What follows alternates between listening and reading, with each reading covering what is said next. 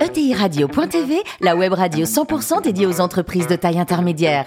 Animée par Alain Marty, en partenariat avec l'Union des marques et Généo Capital Entrepreneur, la société d'investissement des familles et des entrepreneurs qui voient loin.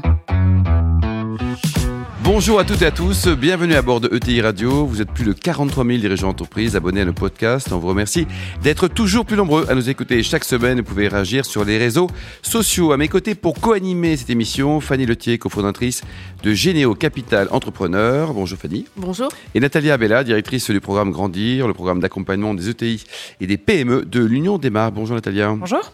Aujourd'hui, on a le plaisir de recevoir Frédéric Gaucher, qui est président et directeur général du groupe Minafine. Bonjour Frédéric. Bonjour à tous. Alors, vous êtes né en, en 62 à Senlis, euh, diplômé des, des, mines de Paris. Vous avez commencé chez, chez Sanofi. Vous faisiez quoi à l'époque là-bas? À l'époque, je m'occupais du développement galénique euh, des médicaments euh, que sortait Sanofi euh, dans les années 80. Et alors, ça vous étonne aujourd'hui qu'il n'y ait pas de solution Covid? Non. Vous n'êtes pas surpris, quoi Non, parce que c'est très difficile de trouver des solutions Covid. Et euh, il y a énormément de monde qui cherche et peu qui trouve. Et ça, c'est normal. Il ne faut pas en, en, en, se désespérer, ça viendra. En 1994, vous allez intégrer Vinci. C'était une belle aventure aussi Frédéric? Oui, oui, parce que c'était une aventure euh, d'infrastructure, euh, d'intérêt général et une approche très intéressante puisque je m'occupais de concessions et de services aux collectivités. Depuis 2004, hein, euh, Minafine. Alors, un mot sur le métier de cette ETI qui réalise autour de 250 millions d'euros de chiffre d'affaires? Alors notre métier, c'est de développer des procédés pour faire des produits chimiques euh, euh, de niche en général et à très forte valeur ajoutée. Et la résonance, donc le rayonnement, il est national et international aussi. Hein? Le, le, rayonnement, il est international. Mm -hmm. Le capital de la boîte, euh, qui sont les heureux actionnaires? Alors je suis l'actionnaire fondateur et majoritaire et je suis accompagné de mon management et je suis accompagné de quatre fonds d'investissement. D'accord. Vous avez préféré les fonds à la bourse? Bah, pour aller à la bourse, il faut avoir atteint un certain degré de maturité et puis une histoire qui puisse plaire. Bon. Et de façon générale, Frédéric, quel regard vous portez sur les, les ETI à la française, si je puis dire?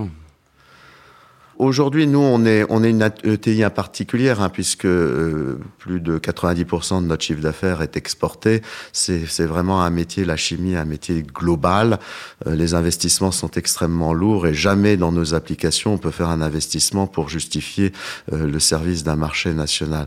Donc, on a, on a vraiment une orientation euh, très tournée vers l'international, donc très sensible euh, aux différences de traitement d'un pays à l'autre, d'un point de vue fiscal, d'un point de vue euh, accès à l'énergie, d'un point de vue euh, logistique, d'un point de vue management du risque, et puis d'un point de vue euh, code du travail.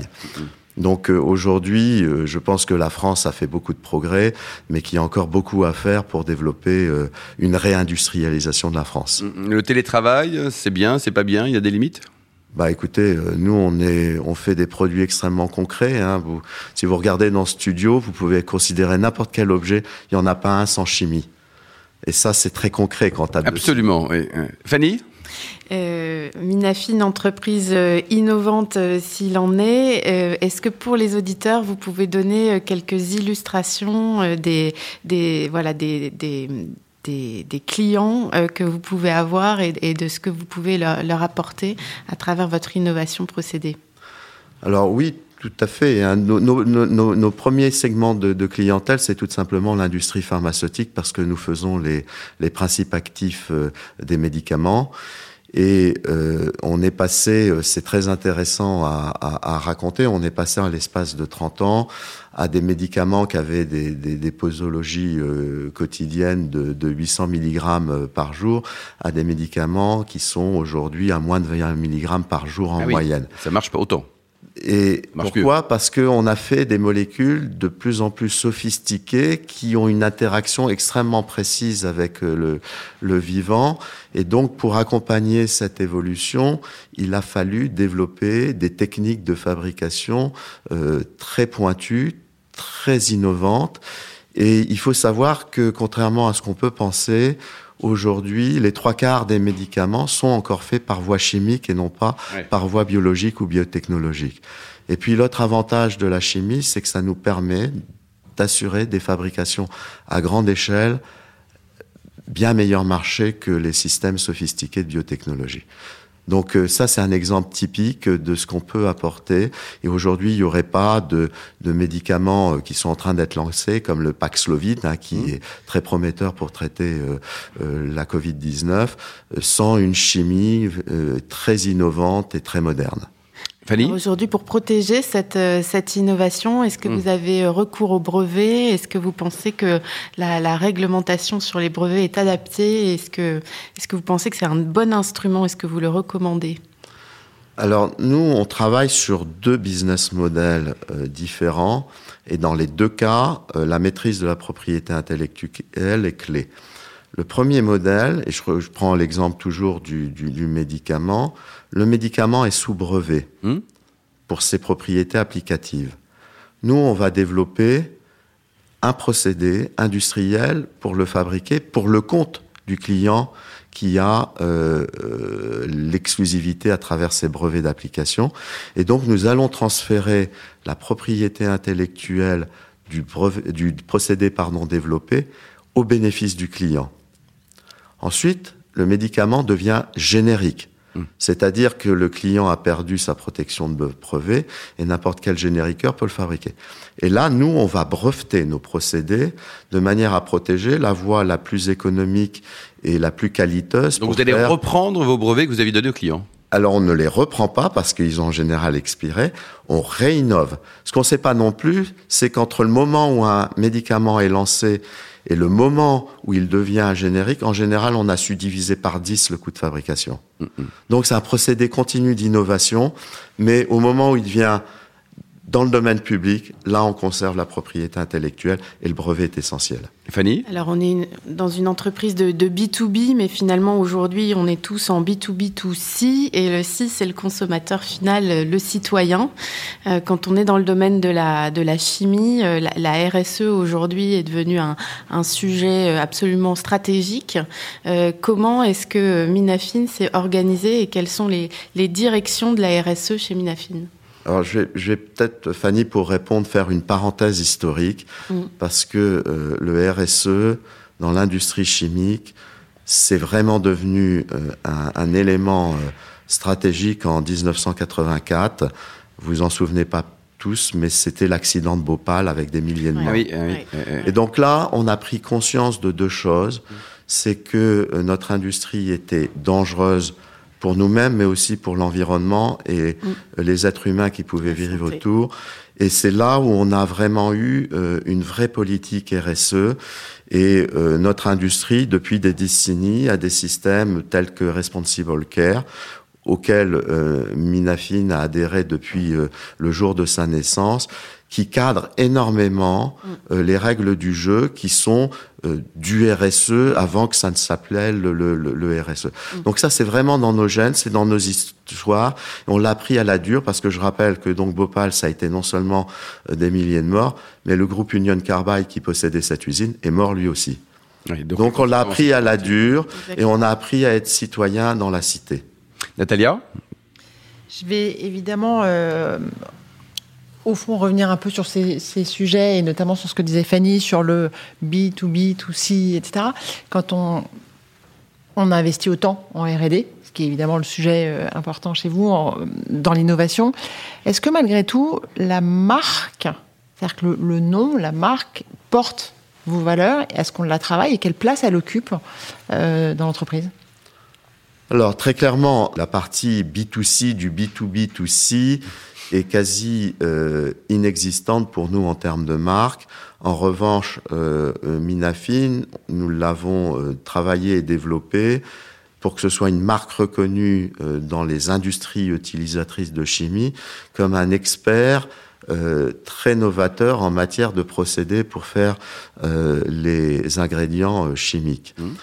Et ce que nous avons euh, développé euh, d'une manière forte depuis euh, le milieu des années 2000, c'est également ce qu'on appelle dans le, le public la chimie verte. Et ça, ça a un impact très fort sur nos clients, notamment sur des industries telles que l'industrie de la cosmétique, parce qu'il y a une conscience très forte du public sur le durable et sur le renouvelable. Et donc, à travers nos clients, nous avons développé notre marque, mais on fait confiance à nos clients pour la partie grand public. Natalia une, une, dernière question en termes de marque employeur. Moi, je trouve ça toujours très intéressant dans des industries comme les vôtres euh, de poser cette question-là. Euh, J'ai lu que vous étiez euh, sensible au sujet de la diversité. Oui. Euh, qu'est-ce que ça vous apporte? Comment vous le traitez et qu'est-ce que ça vous apporte? Alors, je reviens au tout à fait premier sujet. Hein. Je, vous, je, soulignais le fait qu'on était une industrie globale et que euh, euh, nous, lorsque la chimie que nous, nous, vendons à nos clients vaut 1, en général, le chiffre d'affaires qu'ils qu font, surtout dans l'industrie pharmaceutique, c'est souvent 100. Oui, la marge est sympa quand même. Hein voilà. Donc, on, on, sur, le, sur le papier, on est bien sûr techniquement et industriellement très compétent, mais pour que un client, alors qu'il sait qu'on va faire que 1, nous confie 100 de chiffre d'affaires, il faut créer un vrai climat de confiance. Et aujourd'hui, on s'adresse à des groupes internationaux, hein, comme les grands euh, de la euh, pharmacie, et que pour réussir à les convaincre, il nous faut une intimité euh, client et ces groupes internationaux étant un melting point de, de culture et, et, et, et d'origine ethnique, il est important qu'on soit le miroir de nos clients. Et c'est pour ça que la diversité est importante, c'est pour créer cette intimité. Demain, Frédéric, on vous propose de changer de vie, de diriger une entreprise de végétaux. Vous dites chouette? Bah, je le fais déjà, alors donc euh, c'est trop tard. Les effets du réchauffement climatique, ça vous inquiète, ça ou pas? Alors, c'est un, un, terrible challenge. Moi, je pars du principe qu'ils sont inévitables aujourd'hui. Donc, pour revenir sur ce que vous disiez en termes de, euh, de plantes, je pense qu'on a euh, aujourd'hui une diversité euh, végétale absolument extraordinaire qu'il faut préserver. Et lorsque les changements climatiques étaient lents, et on en a connu de terribles dans l'histoire de la planète, les végétaux avaient le temps par le, oui, le vent de s'adapter et d'évoluer. Là, je pense que la main de l'homme peut être absolument euh, salvatrice pour permettre tout un tas d'adaptations. Bon, écoutez, vie personnelle à voix, vous aimez le bon vin? Bien sûr, oui. Notamment celui de la vallée du Rhône. Exact, oui. Ouais, une des régions favorites ou des appellations favorites? Écoutez, bah, le Châteauneuf-du-Pape, bien sûr. Oui, il y a pire. Et alors, pour terminer, vous adorez la science-fiction? Alors, dernier roman lu et apprécié, Frédéric? Alors, en, en, en, ce moment, ce que je suis en train de lire, c'est effectivement des romans, euh, euh, pas forcément que de science-fiction, mais, mais, James Douglas. Moi, ce que, ce que j'aime, c'est les Jules Verne des temps modernes, ah oui. parce que ça repousse nos frontières et ça, ça ouvre, euh, par l'imagination, des objectifs pour nous qui sommes scientifiques et industriels. Merci beaucoup Frédéric, ne changez rien, vous êtes parfait. Merci à vous également Fanny et Nathalie, vous êtes parfaites aussi. Fin de ce numéro de ETI Radio. Retrouvez tous nos podcasts sur le site et on se retrouve mardi prochain à 14h précise pour une nouvelle émission.